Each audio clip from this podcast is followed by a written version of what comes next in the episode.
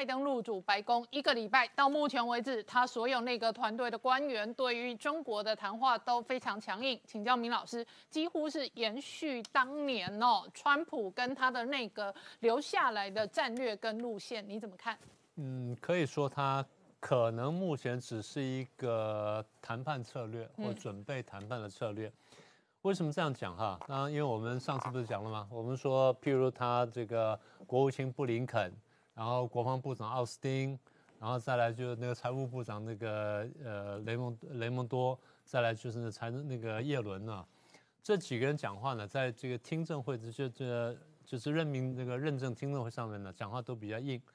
那可能只是说现在的氛围是这样，大家必须这么说话，因为不这样说话呢，可能过不去。因为白宫呃这个国会里面呢，反中国的声势也非常强烈。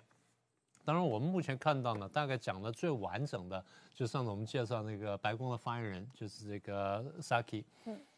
他说，因为当时记者问他说，习近平在达沃斯上讲话，讲了这么多这个呃美言好话呢，那这样子会不会改变这个？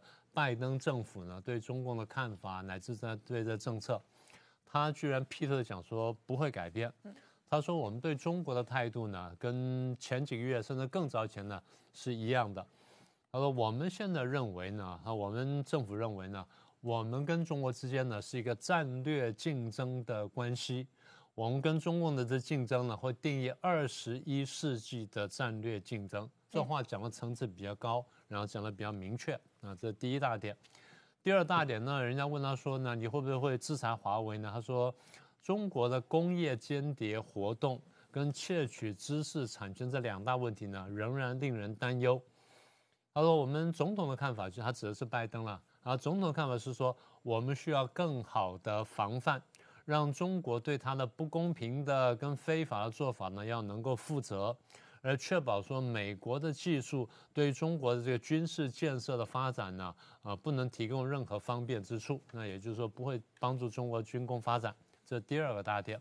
第三个大点，他说中这种话在这个报刊引用很多哈。中国在国内越来越集权，在国外呢越来越武断，它威胁我们的盟友，然后影响到我们的影响力。然后呢，在这个渗入国际组织，所以呢，这个我们要特别关切。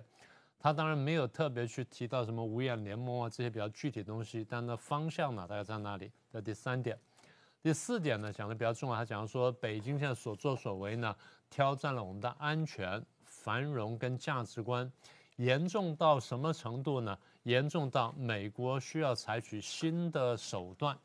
好，那么这新的手段是什么呢？我们要有战略 耐心。这个话跟这个前面的话呢，就有点点转弯了。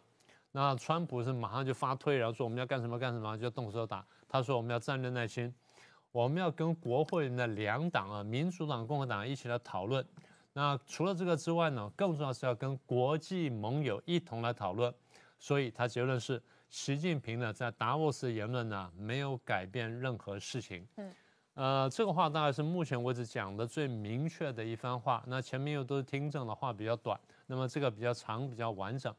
那么至于说它是真正的政策如此呢，还是这个战略作为，或者是谈准备谈判作为呢？我们一会儿再说。现在我们先回头看看说，如果刚才那个大体反映了拜登政府对中共看法的话，那我们回头看看川普对中共是怎么看的，或川普政府呢怎么看的？嗯。第一，他说他们是集权政府，这讲了很多遍了。然后对内专制，压迫人民，又非常腐败啊，这是对中共政权这个定位。第二呢，他对美国来说呢，中共是偷我们的科技，然后网络攻击我们，对我们进行大外宣，然后进行渗透分化。你前面引的那个蓬佩奥的演讲啊，就提到这东西。第三呢，他说中共呢，呃，川川普政府说，中共呢这个渗入而且掌控国际组织。游戏这个修改了国际上的游戏规则，然后开始夺权，然后影响美国的这个影这个领导能力。这第三点，第四呢，对国际政客呢进行统战、收买、恐吓或者美色引诱。第五呢，军事战略上面除了大力建军之外，这个陆空军啊、海军啊，然后在太空太空科技啊、核武等等，它这大幅建军之外呢，战略上扩张。他们经常举例子，一个是南海岛礁，一个是一带一路。所以他们这个川普政府认为说，总结看起来，中共的目标呢，就是要超越美国，要打倒美国，要称霸全球。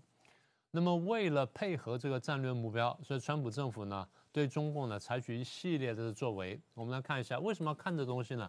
简单说就是，如果我们要知道说究竟是不是川规败随的话。第一是我们要看说，将来拜登政府对中共的看法跟川普政府对中共看法有多大的差距。嗯，这第一个我们观察指标。第二个观察指标就是我现在讲的，那将来你有具体的政策出来，具体的作为出来的时候，我们要拿来一个检验说，那你跟川普政府相比呢，你多做了哪些，少做了哪些？那么这个多跟少之间呢，是不是影响到你的这个判断？好，那么川普时代对中共的具体做法呢，我们整理出十几项来。嗯。第一个呢就贸易关税了，是我们讲了一年多的，就加征关税啦，几千亿啦，然后多少趴啦，什么等等，啊，这第一个。第二呢，封杀华为五 G，就像刚才问到那个，呃，财务部长吧，啊，他们他怎么做？他说采取各种我能够用的工具呢，然后全力去对付他，还包括中兴在内。对于中共的一些呃传播媒体啊，譬如说一些报刊杂志啦，或者一些新闻媒体呢。那过去认为说它是传播媒体，那现在把它视为外国使节团或外国使团，也就是说你是负有政治任务的，你不是独立的新闻记者，你不是真正说一个公平报道的这么这些新闻从业人员啊。那么这第七块，第八块呢就是商业的部分了，这跟华尔街相关，就叫外国公司问责法。当时我记得通过之后，我们这个节目也谈的蛮多的，讲就是说。美国呢，对于当时呢进到这个华尔街啊去去圈钱的公司呢，这些中国公司呢，基本上呢对他们审计呢是比较松的，甚至去相信他们中国的审计结果。你把中国审计报告拿来，我就接受了。那现在发现说中间出了很多很多纰漏，然后被中被中共呢莫名其妙捐了很多钱，所以现在开始收紧，要一个外国公司问责法，也就是。我们要对这些外国来公司，特别是中共的公中国大陆公司呢，要进行审计，而且按照我们美国的标准进行审计。如果三年之内你不不再不让我来审计的话，那我就要就要停止你这个上市什么的。所以，这公司呢自己就先逃走了。然后，同时也要求这些公司呢，你们是不是被外国政府，也是被中共所拥有或者甚至所控制啊？那这第八点。第九点呢是军事方面的遏制，那譬如说南海的问题啦、台海问题啦，那么中国呃美国中国的军机军船一过来的时候，美国也派机船过来，然后或者演习或者监控或者尾随或者干什么，所以简总而言之就是它总有一个军事遏制的一个动作。然后这第九点，第十点呢就是外交遏制，我们谈了很多的五眼联盟啦，然后拉拢亚洲盟国啦，然后重建第二个什么，比如防堵圈了什么的。当然，主要明确，比如说印度跟越南呢，跟美国关系大幅改善。好，第十一个呢，就是香港问题。香港问题闹了一年多，美国最后呢忍无可忍啊，推出了美国自治法，然后川普还特别取消了香港的特殊关税地位。中共一定非常希望说能够恢复香港的特殊关税地位，所以看看他去怎么用力，怎么去做，然后呢达达成什么效果。所以，我们同样的跟刚才那个案子一样，我们要观察拜登政府呢打不打开，然后用什么条件打开，在什么时候打开，然后换回什么东西来，嗯，这都是很重要的观察指标。最后一个呢，就是台湾牌。过去我也讲，我说这么多年来呢，双方都拿台湾当牌来打，美国也打台湾牌，中国打台湾牌，所以我说台湾呢，呃，空前难受，但是空前安全。所以我们看到在川普政府时代呢，台美关系大幅推进，嗯。然后官员访问呢提升了很多，军售呢是过去到达不能想象的地步，然后又通过了很多法案支持。然后刚刚提到说中共军机军船来台湾的时候呢，美国也例行性的也来巡一下。所以以上这十二项呢，这可能当然还有别的一些细节东西，但这十二项是我整理出来比较大的，我们可以具体观察的指标，也就是到底是不是川规败随。一个呢是前面这个对于这个中共的整个政府的态度。第二就是我具体的政策作为有哪些会被修改，甚至有没有增加的，也就是在这十二项面，如果拜登在增加更多东西，那可以说他可以走得更严厉。那如果收回来，收的小东西就算了，收大东西的话，我们就可以去研究说你到底是什么考虑。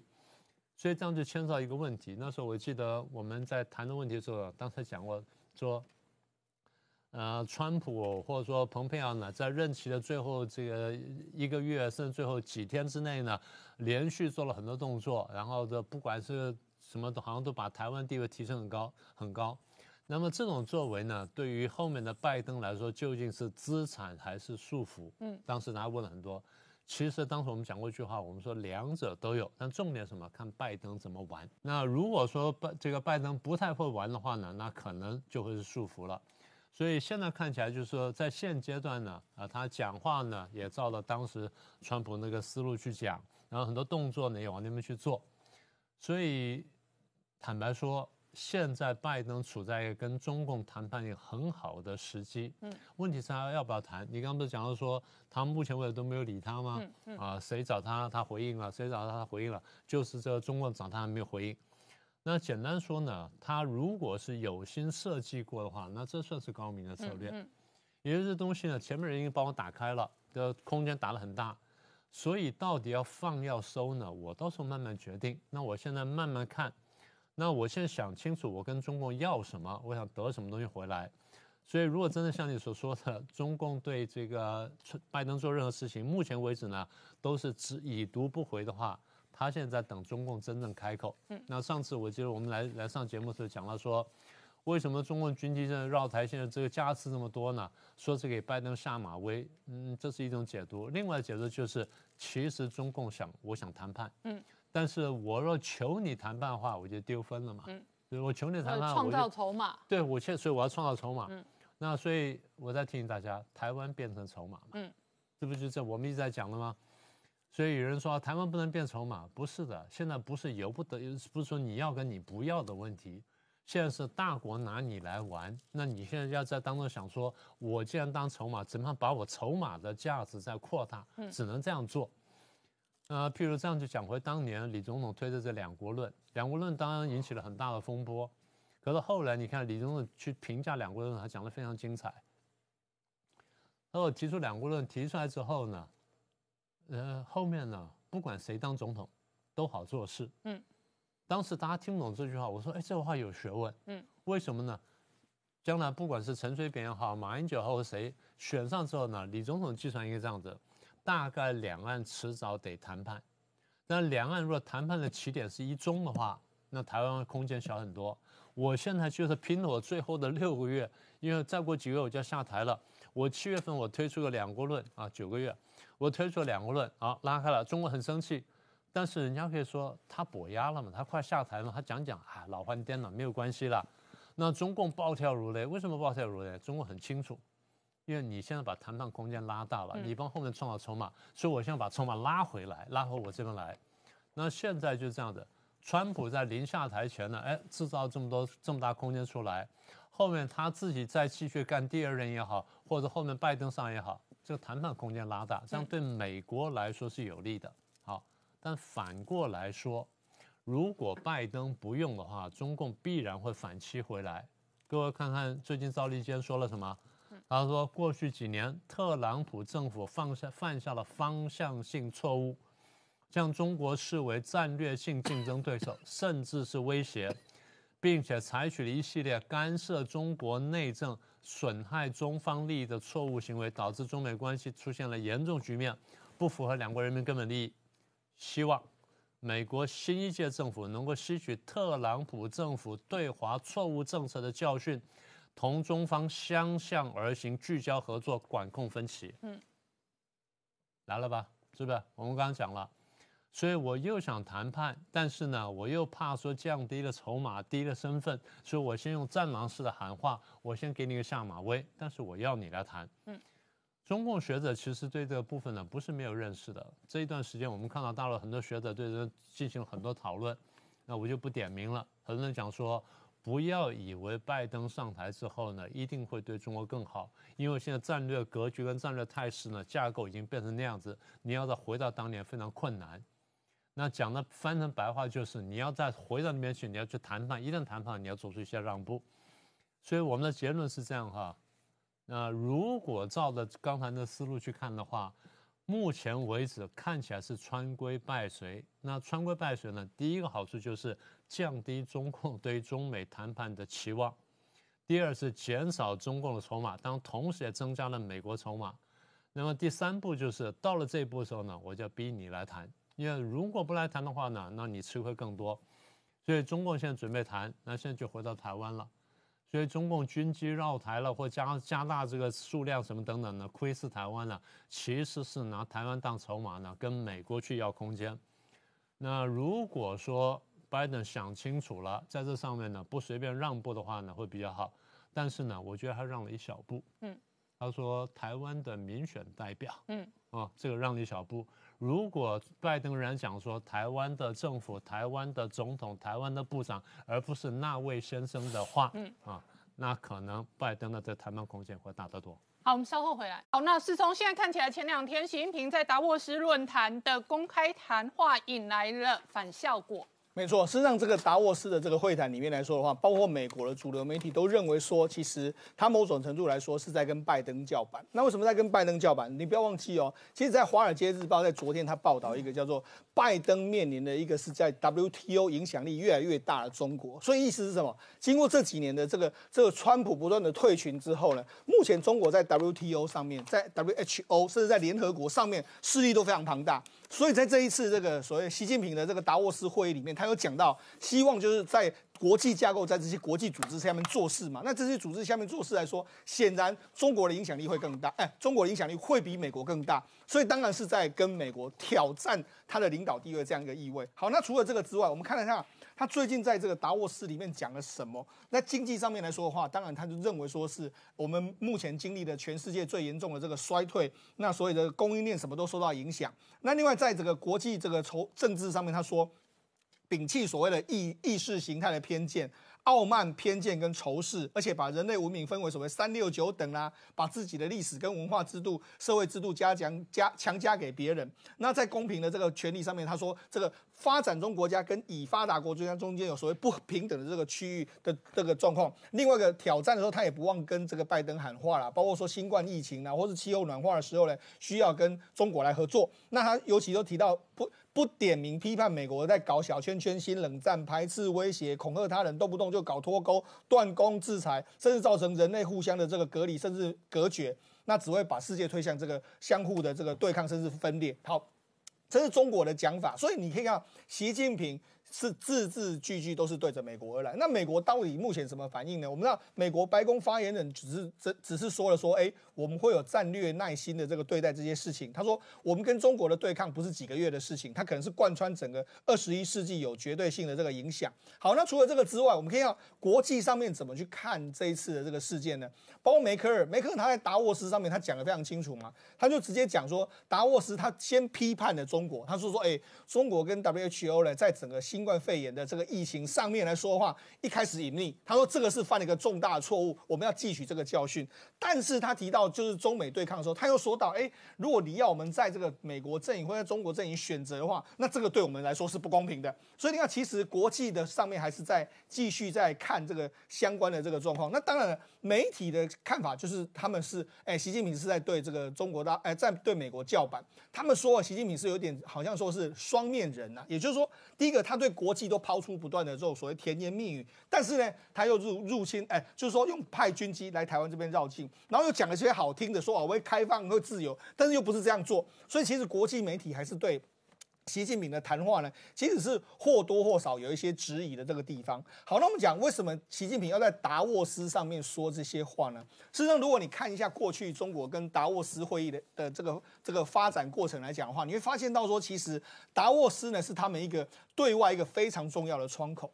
达沃斯这个论坛呢，最早是在一九七一年，由瑞士的学者叫做克劳斯斯布斯瓦布他发动的一个，因为在这个所谓的达沃斯这个度假度假的山庄呢，这边开了一个叫做欧洲管理论坛。那这个欧洲管理论坛的时候，我们我们记得一九七一年开始好，所以到一九七八年邓小平开始改革开放嘛。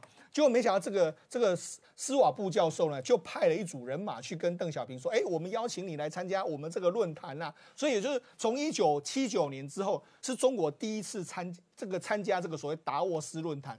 当时派去的是经济学家，所以从这个一九七九年开始呢，这个达沃斯论坛的时候，中国都会派人去。然后达沃斯在一九八七年的时候正式更名叫做世界经济论坛，所以才有变成达沃斯世界经济论坛这样一个名字。好，那其实呢，因为达沃斯所开的所在地是在欧洲，在瑞士，那跟德国关系非常好，所以也也就有人认为说是。德国跟中国的关系会建立这么好的话，其实跟达沃斯论坛都有非常大关系。那因为这个当初是瑞士抛出，瑞士跟德国抛出橄榄枝请他来，所以到时候呢，中国改革开放的时候有邀德国去，所以两个国家就在因因此这样就种下非常深厚的这个贸易关系。好，那其实对中国大大陆来讲的话，有发展过非常多的这个在整个发展里面来说，就是一九八九年发生的天安门事变嘛。那天安门事变之后呢，其实国际原本是要把整个公中国排除在这个国际视野之外。就一九九二年的时候，李李鹏他亲自去了达沃斯论坛，他亲自去哦，亲自去的时候就是要做什么？他想要打破所谓的达沃斯论坛，呃，或者说透过达沃斯论坛来瓦解所谓国际对中国孤立这样一个状况嘛。所以他去了，的确有达成这样的效果。所以一二零一八年的时候，习近平颁了一个所谓中国改革友谊奖章，颁颁给了斯瓦布。所以你知道，其实为什么习近平会在达沃斯讲这个话呢？我觉得那是有他的历史脉络可循的。好，我们稍后回来。那我请教一下汪浩大哥，昨天晚上事实上，习近平在达沃斯经济论坛直接痛批美国搞小圈圈、搞新冷战，那经济脱钩断供哦，基本上都是不智的。可是白宫第一时间立刻回应说，不会改变对中国的政策，这是一个。再来，同时呢，拜登签下了买美国货的行政命令。事实上，这是延续过去川普团队的重要主轴政策。他仍然希望制造业回流回到美国。那第三个是叶伦，叶伦的说法是，他不但要盘点这一个过去的第一阶段贸易协议，而且呢，也不会取消对中国的贸易战的关税。同时呢，叶伦还撂了一个狠话，说他会续用所有工具来对抗中国。对这个习近平昨天的那个讲话啊，四千多字啊，非常长。然后你们如果仔细读他的讲话，呃，大概就是一个呃严重的文字堆砌的这样一个讲话啊。呃，它里面有一句关键的话说啊，不能谁的胳膊粗拳头大谁说了算对啊，也不能以多边主义之名行单边主义之实。嗯啊。以多边主义之名行单边主义之实，这个话实际上是在骂拜登嘛？因为拜登政府才是一贯强调啊多边主义的啊。那那他们强调了半天多边主义啊，习近平骂他说你实际上在行单边主义之时啊。因为川普是呃从来就直截了当啊，他川普想做什么就做什么，也没有呃。拜登这么多的这个耐心啊，但不管怎么样，这个呃，习近平所谓的不能够啊，谁拳头粗谁胳膊粗就谁说了算这种说法啊，实际上是在打脸他自己，因为。中共就是在国际上到处挥舞拳头胳膊啊，每天派十几架飞机来台湾，这个防空特识别区来威吓，来这个骚扰。而且北京现在不买澳洲的铁矿石，不买澳洲的货跟红酒，还不是一样哦？胳膊粗哦，就拳头打人家。是啊，他想制裁谁就制裁谁嘛。以前制裁过日本，制裁过南韩，制裁过台湾，制裁过这个。呃，澳洲啊，当然了，习近平对台湾的制裁，我觉得还是好的，因为他不让自由行来台湾，所以台湾疫情就没有爆发啊。所以从这一点上，我还是希望习近平多制裁一下台湾。那么，呃，从习近平的整个一个一个这个呃呃讲话来看，就是一个典型的用。中国人的说法叫“己所不欲，勿施于人”。他不想要美国怎么对他的，可是他对别人都完全是这么做的啊！这个是他的最大的问题。就是他整个讲话在国际上完全不能引起共鸣，不能够让人家信服，不能够让人家得到同情。是因为他对别人的态度啊，完全就是说他不想要美国怎么对他，他。反过来用同样的态度对待别人，嗯，这是这是中共的问题。当然，这个拜登因为他刚上任没有多久，那各个方面的这个呃政策还在逐渐的推出。那里面最主要的是针对国内政策。不过他昨天推出的这个所谓优先使用美国制造啊。本质上也是一个川普的政策的啊延续啊，因为川普整个四年也是不断的讲要让美国的制造业回到美国啊，要让美国这个推动能够政府采购优先使用美国制造。那从这个意义上来说，它实际上在延续川普的政策。那刚才谈到了美国一年大概有六千亿美金的政府采购是用呃美国的这个，如果能够全部用美国制造的话，当然这是一块很大的饼啊。那这个对呃许多出口到美国的这个呃企业来说，可能是一个负面的消息。那另一方面呃。拜登昨天也有说，他可能希望美国政府的用车全部用电动车啊。那政府这个量不是很大，因为美国政府大概现在也就是六十五万辆可是这是一个宣示效果。对，而且他带头用，其他人可能跟。对，如果他用行政命令强迫所有美国的车、政府的车六十五万辆全部改成电动车，这当然呃也是。这个一个一个重大的一个呃宣示作用啊，那但是不管怎么样，这个呃大家看这个拜登政府昨天的呃，无论是白宫发言人还是刚才你讲到的这个新任的财政部长，已经国会通过了啊，呃耶伦他的整个讲话确实对中国的态度，呃实际上。起码还是比较强硬的啊，至至少从呃到目前为止，我节目播过，从新任国防部长到国务卿布林肯，到财政部长耶伦，到白宫发言人，所有的谈话的政策态度，事实上是类似川普的团队，但是拜登跟川普不一样，通常。通常有任何中国嘴美国的事件，川普本人会第一时间回嘴。是。但是拜登，我刚刚播的观众朋友看的记者会，他事实上是召开了一个买美国货的冗长的记者会，顺便把他的贺锦丽、他的其他团队带出来。然而他本人事实上是没有正面回应习近平。是这样，是这样。这个呃，拜登的问题是他。呃，实际上你看他的政府发言人、白宫发言人那么一个关键的词，就是说我以有耐心的新的方法，然后要跟国会谈，要跟这个呃盟友谈，然后谈了以后，最后用一个什么样的方法来抵抗中国呢？实际上我们还不知道啊，因为他只是告诉大家，你们要耐心啊，我们很很有耐心，我们要慢慢谈，要跟很多人谈，最后。可能谈了半天，什么行动也没有，这是我们大家比较担心的。这某种意义上也是所谓拜登的政府跟川普政府一个比较大的不同。好，我们稍后回来。好，我请教一下唐老师，怎么观察美中这一轮交手？呃，好，我想这个最近这几天很热闹啊。好，那么这个包括在达沃斯刚刚讲的这个习近平的这个呃发言啊，那么美国白宫发言人也在谈话，德国。澳洲啊，纷纷都有表述。那这个是在说什么呢？现在都在彼此的喊话阶段，用谈话来拉帮结盟，来形塑立场，还没有到达实际上的政策执行的阶段。好，那我看到这个白宫记者会的时候，这个非常有意思啊。现在这个四年来，过去四年来，这个脱离传统的方式发推特，元首直接喊话，立即在这个推特上发言的这个时代过去了，用这个白宫的发言的方式来执行啊。那么我跟大家翻译一下好了。习近平说：“他说各国的历史社会制度各有不同，没有高低优劣之分，关键在能否符合国情，能否获得人民支持，能够再来政治稳定、社会进步等等等等。”白宫发言人怎么说？白宫发言人说：“他说中国在国内越来越集权，在国际上越来越专断，它挑战了我们的安全、繁荣还有价值观。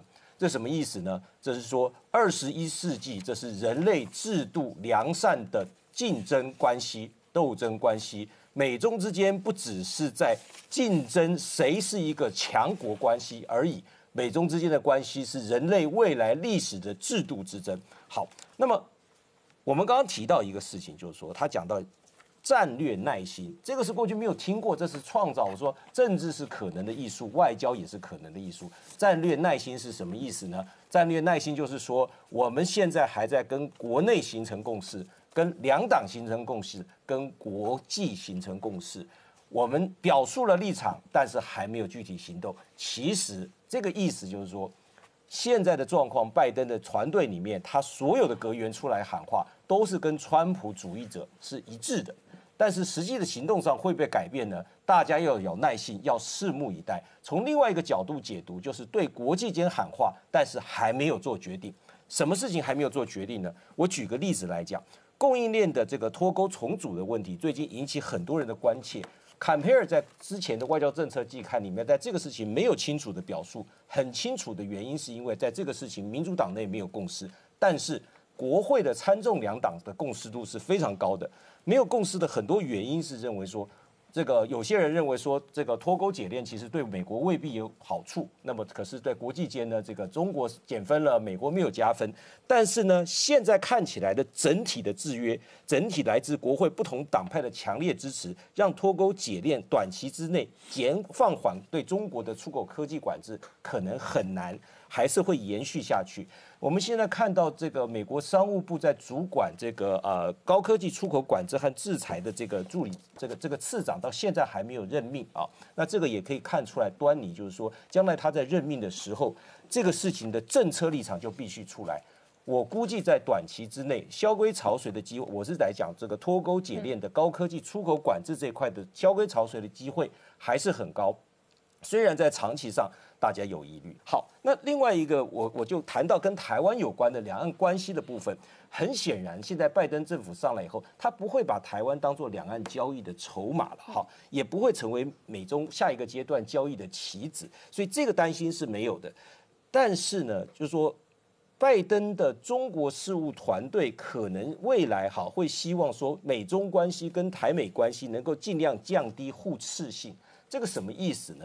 就是说，美中关系将来如果有交易有回温，也不会以台湾降低台美关系为代价。这个两个不是彼此排斥的，不是一拉一扯的。可是这个是有前提的，这个前提就是说，两岸的问题啊，就是说，美国会希望在跟中国谈判的时候，尽量把这个台台湾的议题的这个重要性放低，或者用程序问题来解决，而不是实质问题。什么叫程序问题呢？就这个事情，两岸。